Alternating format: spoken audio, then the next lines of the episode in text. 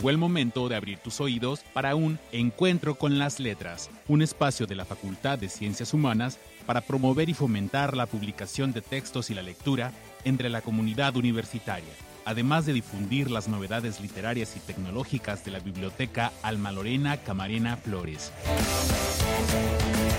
Iniciamos.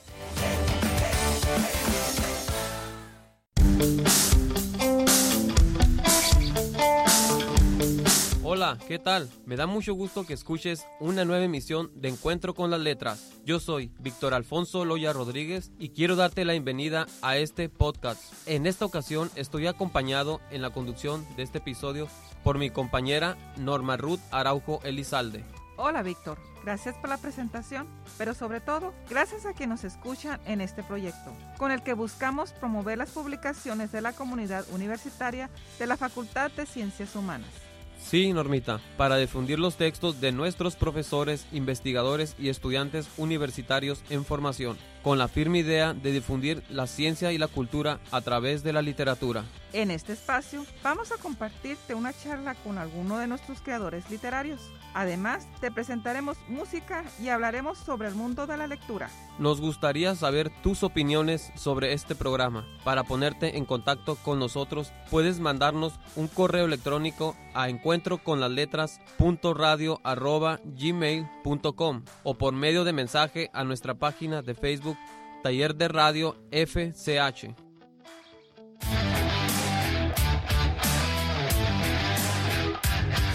Conozcamos a nuestros autores.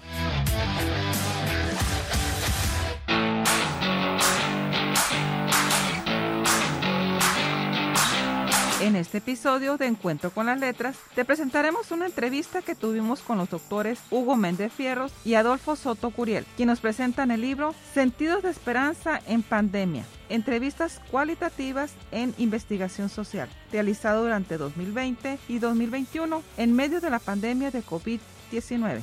En este texto, los autores buscan recuperar en términos prácticos los espacios de comunicación cara a cara, a través de entrevistas semiestructuradas a 11 personas de diversos ámbitos de la realidad social fronteriza baja californiana, para escuchar, documentar, organizar, sistematizar y pensar las representaciones de cooperación humana y esperanza en pandemia, a través de la recuperación discursiva de las emociones sociales, en un contexto de fronteras geográficas y simbólicas. Pues entonces, vamos a escuchar esta charla que tuvo Carlos Ramírez con los doctores Hugo Méndez Fierros y Adolfo Soto Curiel. Adelante con la entrevista.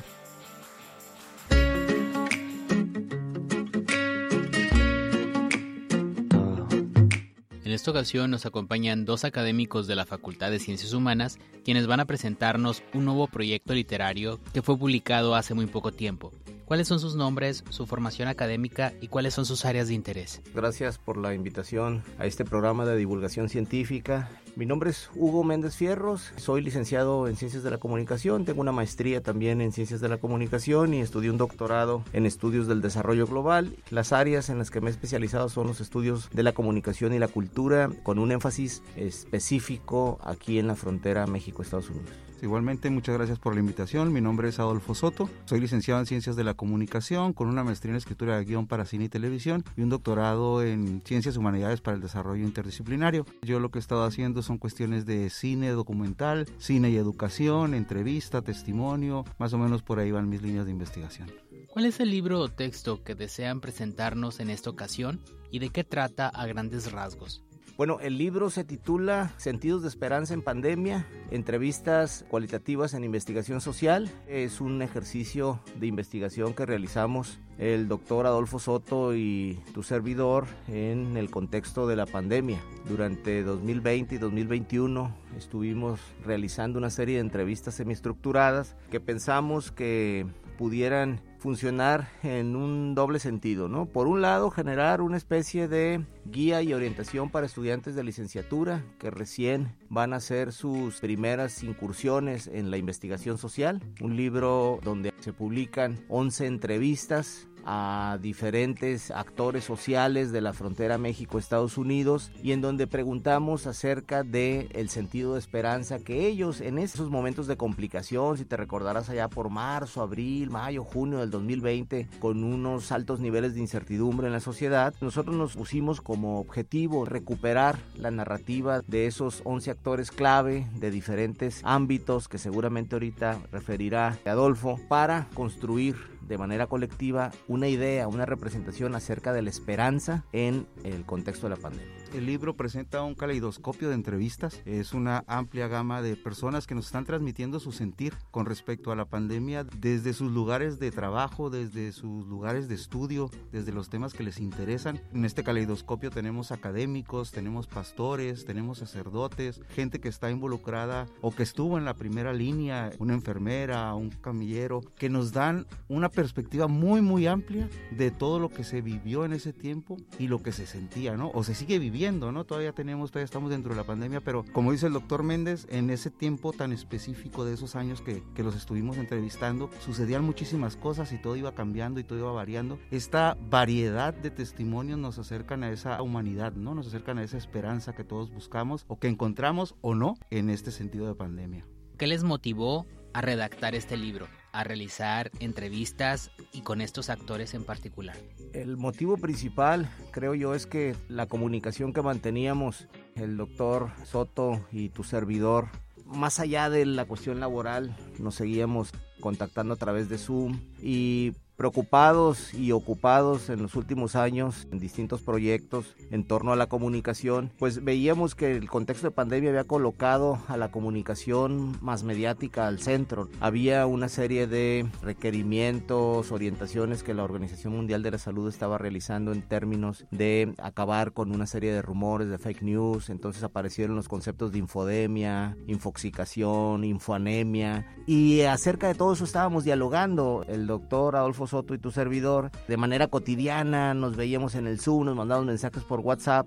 Yo creo que finalmente la ansiedad y la incertidumbre la vivíamos todos y una forma o la única forma que encontramos, porque es a lo que nos dedicamos a la academia, fue en plantear un proyecto académico que nos permitiera, por un lado, hacer frente y poder interpretar la situación que estamos viviendo, y por otro lado, era una especie de evasión, por lo menos yo hablo, en, mi caso era una especie de evasión. ¿Cómo enfrentar esas tardes en que salía el doctor Hugo López Gatela a hablar de cómo iban escalando los fallecimientos, que aquí en nuestro contexto particular de la frontera veíamos también cómo se iban incrementando las defunciones, las hospitalizaciones, y yo yo creo que canalizamos nuestra energía hacia un proyecto académico de este tipo. Sí, una forma también de estar entretenido, de seguir haciendo cosas. Este libro va a tener un complemento que es un documental. Recuerdo muy bien cuando me llegó un mensaje del doctor Méndez y me decía, ¿hace cuánto que no haces un documental? Y pues estábamos en medio de la pandemia y pues ya, por lo menos ya era el tiempo de la pandemia. Surgió la idea de empezar a levantar estas entrevistas para poder tener un texto, para poder tener también después un documental muy académico e informativo si tú quieres, pero con una visión muy extensa del panorama. ¿no?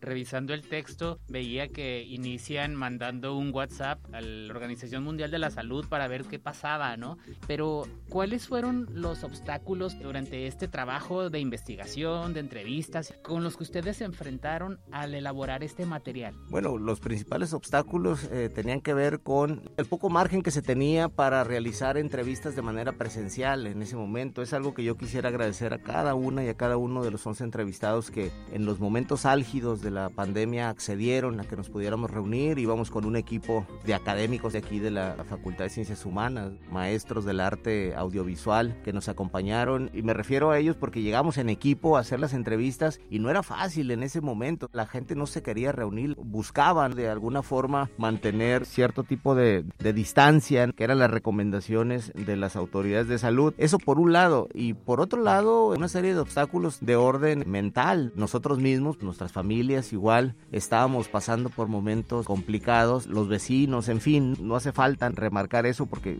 creo que a todos nos invadió de, de una forma distinta este periodo especial para la humanidad. Creo que esos fueron de los principales obstáculos, pero era a la vez un obstáculo y a la vez un incentivo, pues lo que queríamos era en medio de esa adversidad poder recuperar la narrativa a través de la interacción y por eso se eligió el método de la entrevista semiestructurada, porque además tiene que ver con lo que hemos hecho y con lo que seguimos trabajando, Adolfo Soto y tu servidor, o sea, el tema de poder construir conocimiento a través de interactuar, a través del lenguaje con otras personas. Sí, y yo creo que uno de los obstáculos principales era la situación que se vivía. Llegar a un espacio donde normalmente pudieras realizar una entrevista sin ninguna complicación, nadie volteaba y te veía feo, no había que guardar la distancia, no había gente rondando, viendo que estuvieras cuidando alguna situación de distancia sanitaria o de alguna cuestión así. Hay una parte que a mí me llama mucho la atención, bueno, se vio en el video donde está la entrevista, se está entrevistando a una persona en el malecón de Tijuana y se acerca una patrulla con los códigos prendidos, ¿no? Para ver qué estaba pasando, algo que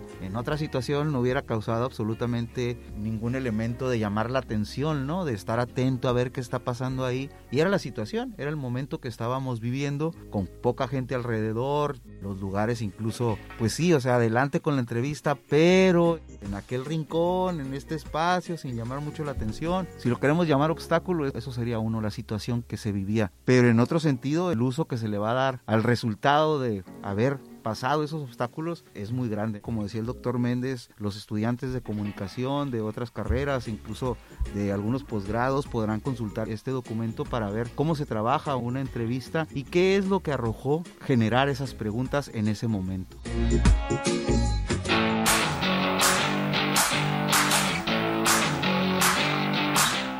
Momento más, continuaremos escuchando la entrevista con el doctor Hugo Méndez y el doctor Adolfo Soto, pero antes los invitamos a nuestra sección Melomanía para hacer una pausa musical.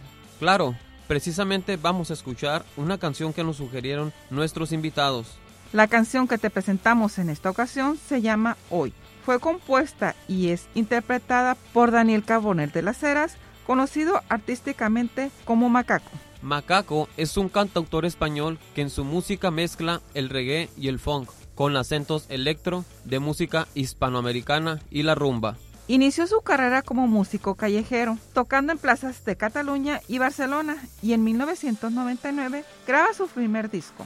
Su proyecto musical está basado en las mezclas, la diversidad cultural y el diálogo entre las palabras y los sonidos. Además de músico, es un activista que lucha por causas sociales y de conservación medioambiental. Sus letras mueven a la reflexión, como lo hace la canción que en este episodio te presentamos, con la que Macaco transmite un mensaje de paz, energía y mucho ánimo. Hoy es un tema que se desprende del álbum Murmullo del Fuego del 2012 y su mensaje alienta a reiniciar la vida para retomar el rumbo. Cuando nos suceden cosas como la guerra o la pandemia de COVID-19 y somos conscientes que el sentido de la esperanza en la vida es lo único que nos va a sacar adelante. Podemos ver que hoy es el día para seguir, el día en que podemos empezar de nuevo, alzando los brazos, cambiando el paso, como si hoy fuera el primer día de nuestras vidas. Ese es el mensaje central de esta canción de Macaco, la cual te invitamos a escuchar.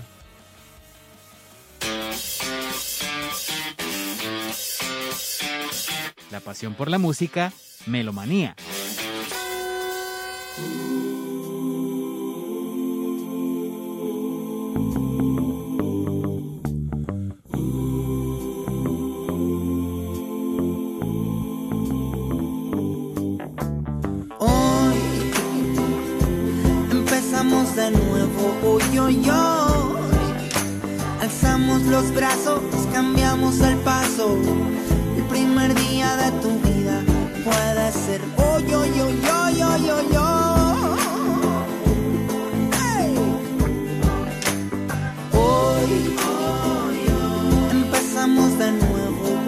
Nuevo, hoy. Alzamos los brazos, cambiamos el paso. El primer día de tu vida puede ser hoy, hoy, hoy, hoy, hoy, hoy.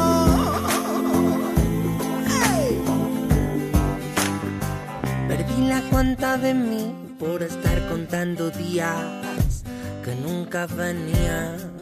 Andaba parado corriendo con la prisa que no avanza, esa que solo despista. Y ahora sé que las horas de la vida no son del reloj. Y ahora sé que una vida por sus pasos se reconoce mejor. Y ahora sé que mi próxima meta es pararme en tu compañía. Hoy,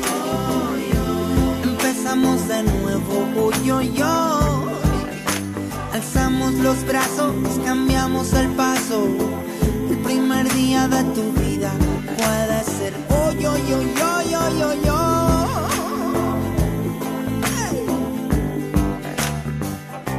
Hablaba con las rosas, mi niña, señalando las espinas. Buscaba respuestas en otros con preguntas que corrían torcidas. Y ahora sé que la velocidad solo se consigue caminando. Y ahora sé que me olvidé de saborear por correr tragando. Y ahora sé que mi tiempo y el tuyo hoy irán de la mano. Hoy, empezamos de nuevo, hoy, hoy, hoy. Alzamos los brazos, cambiamos el paso. De tu vida puede ser hoy, hoy, hoy, hoy, hoy, hoy, hoy.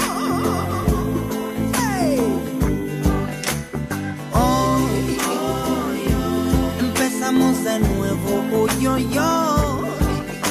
Alzamos los brazos, cambiamos el paso. El primer día de tu vida puede ser hoy, hoy, hoy, hoy, hoy, hoy, Hey.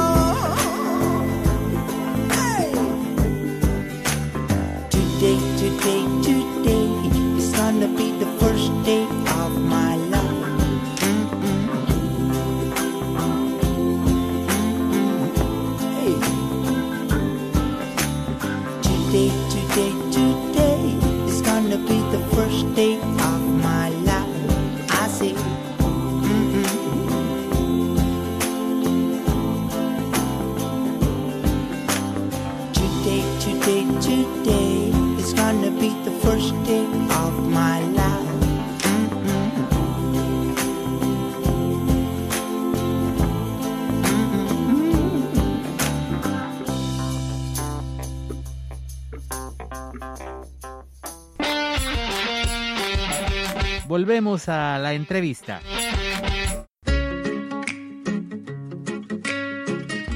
Es un libro para todos y para todas. Es establecer una charla con gente que estuvo involucrada. Bueno, todos estuvimos involucrados, pero algunos en aspectos más específicos. Leer ahí a una enfermera, leer ahí a un camillero, leer a una persona que estudia sobre la esperanza, sobre las problemáticas sociales, sobre este tipo de cosas.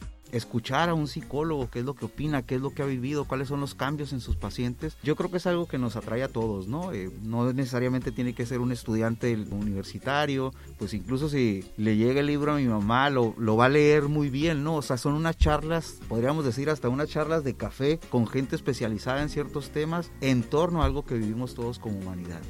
Claro, y revisando el documento maneja un lenguaje muy fácil de entender, muy cotidiano.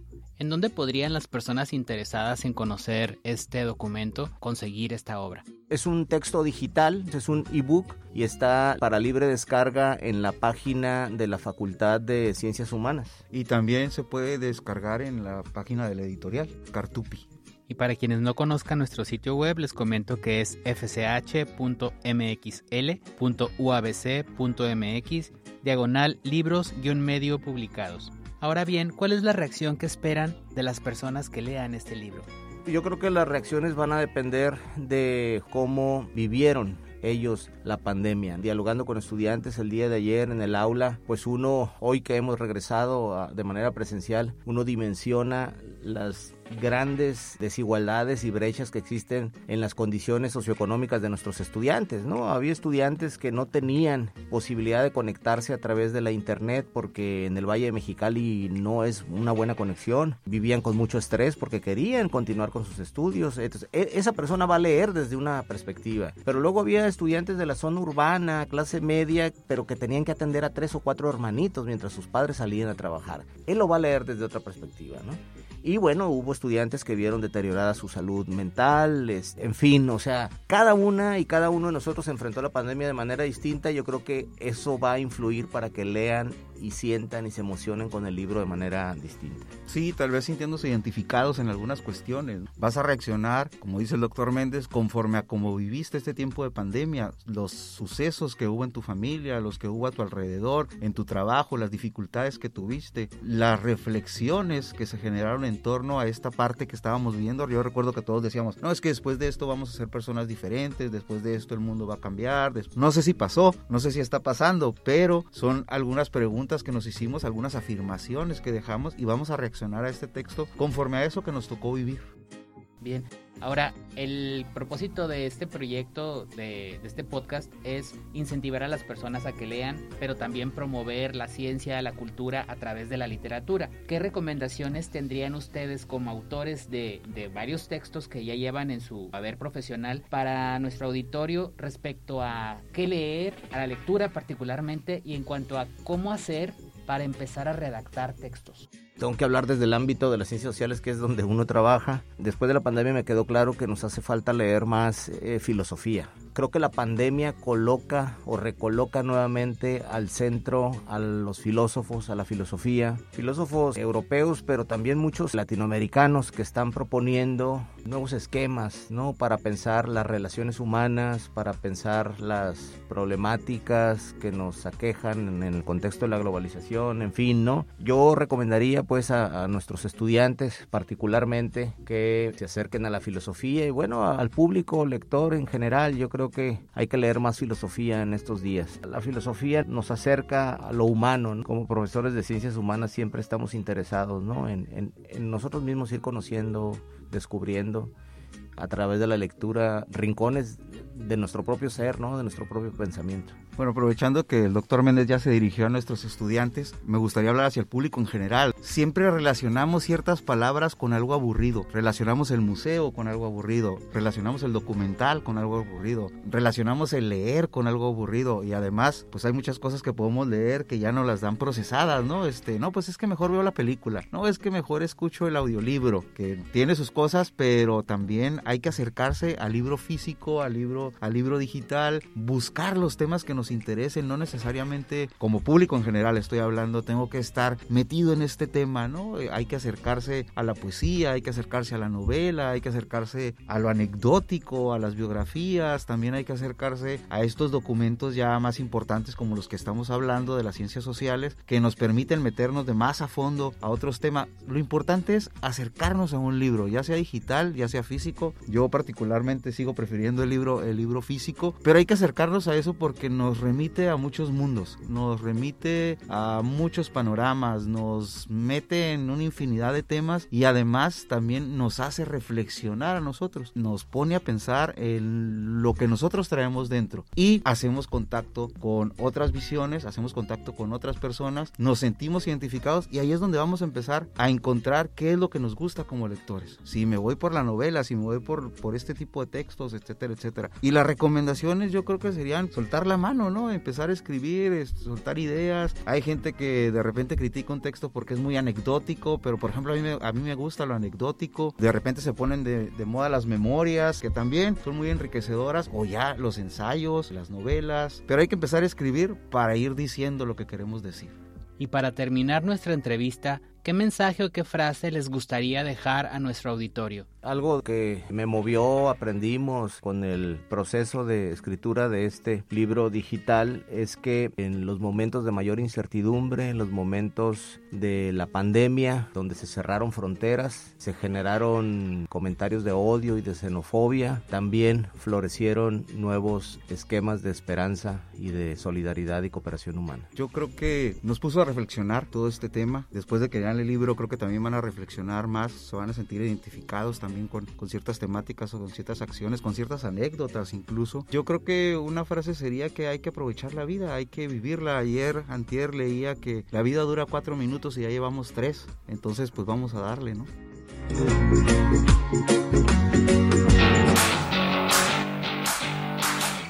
En la siguiente sección queremos presentarte información sobre tecnología y algunos recursos literarios, académicos y productos bibliográficos con los que cuenta nuestra biblioteca Alma Lorena Camarena Flores.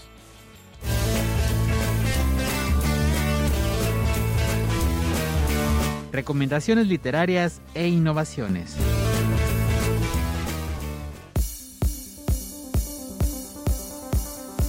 En esta ocasión, Normita, ¿de qué estaremos hablando? Pues fíjate que en esta semana estuve investigando un poco sobre la historia de las pruebas psicológicas y me pareció muy interesante la información que pude encontrar sobre ellas. Leí sobre el tipo de pruebas que se aplicaban al principio y cómo se manejaban y sobre todo la finalidad de la aplicación hacia los pacientes. Así es, Normita. Es muy interesante la historia de las pruebas psicológicas, o también llamadas instrumentos de medición, y sin duda, hoy en día son de gran utilidad para los psicólogos, pues en ellas se pueden apoyar para evaluar y medir las características psicológicas específicas o los rasgos generales de la personalidad de un individuo. Es correcto, Víctor. Además de eso, me pude dar cuenta que hay diferentes tipos de pruebas psicológicas, todas con un propósito diferente. Exactamente hay una gran variedad de pruebas psicológicas. Cada una de ellas tiene un propósito diferente en cuanto al diagnóstico o al problema que presenta el paciente. Y con base a eso, el psicólogo aplicará la prueba que cree que es pertinente para el caso.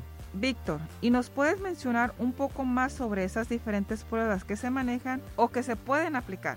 Claro que sí, compañera. Podemos hablar de algunas pruebas que por lo regular son las que más se utilizan, como por ejemplo el test MMPI, cuestionario de personalidad. El objetivo de esta prueba es evaluar rasgos de la personalidad o alteraciones psicosomáticas. Tenemos también el dibujo de la figura humana, que es parte de los test proyectivos. Este, por ejemplo, aporta información sobre la personalidad del individuo y permite profundizar y conocer las funciones cognitivas e intelectuales a través de las características del dibujo. Bien lo mencionas, Víctor. Sin duda, las pruebas psicológicas son de mucha importancia y utilidad para el trabajo que se realiza en psicología, sobre todo que por medio de ellas se pueden evaluar a las personas y ayudarlas. Y ahora que estamos hablando precisamente sobre las pruebas psicológicas, Víctor, es muy importante mencionar que tenemos a disposición de la comunidad estudiantil y docente pruebas psicológicas en la biblioteca Alma Lorena Camarena Flores. Bueno, sobre todo a estudiantes de la carrera de psicología y tenemos también una gran variedad de ellas, las cuales serán sin duda de mucho apoyo y utilidad para los maestros y alumnos. Tenemos por ejemplo el test WISE, escala de Wechsler de inteligencia para adultos, MMPI 2, inventario multifacético de la personalidad, figura humana, test proyectivo de Karen Machover, HTP, inventario de depresión de Beck, AMAS, escala de ansiedad manifiesta en adultos y mucho más. Tenemos un total de 60 títulos de pruebas psicológicas para que nuestros estudiantes y docentes estén muy al pendiente. Pero no solo tenemos las pruebas psicológicas como herramienta, Normita, sino que en Biblioteca Alma Lorena Camarena Flores contamos con otro tipo de materiales los cuales nos pueden ser de mucha ayuda. ¿Nos puedes explicar un poco, Víctor? Claro que sí. En el acervo de la Biblioteca Alma Lorena Camarena Flores Contamos también con una serie de libros que están apegados a los mismos temas de las pruebas psicológicas. Cada uno de estos libros cuenta con el mismo instructivo referente a la aplicación de las pruebas, la forma de aplicación y la interpretación de las mismas. Es muy interesante, compañero. ¿Nos podrías decir alguno de los libros que están disponibles? Claro que sí. Tenemos, por ejemplo, el libro Guía Práctica del MMPI el libro Interpretación del MMPI en Psicología Clínica, Laboral y Educativa. Tenemos también MMPI 2, Guía para principiantes, así como aplicaciones del MMPI 2 en los ámbitos clínico, forense y laboral, y uso e interpretación del MMPI 2, así como el libro Figura Humana text proyectivo de Karen Machover y una amplia bibliografía con temas muy relacionados a las pruebas. Las pruebas psicológicas se adquieren presencialmente en biblioteca. Lo único que necesitas es tu credencial vigente y el préstamo es por un día.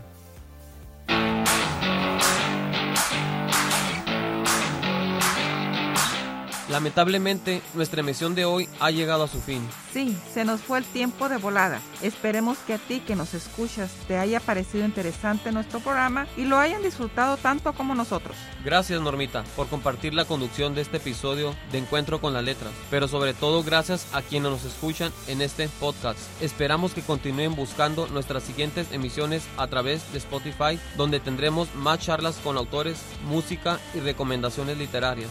Pero mientras ese momento llega, continúa conectado con la lectura hasta que tengamos un nuevo encuentro con las letras. Nosotros somos Víctor Alfonso Loya Rodríguez y Norma Ruth Araujo Elizalde. Hasta, la próxima. Esto ha sido una emisión de Encuentro con las Letras, una producción de la Biblioteca Alma Lorena Camarina Flores y del Taller de Radio de la Facultad de Ciencias Humanas. Hasta la próxima.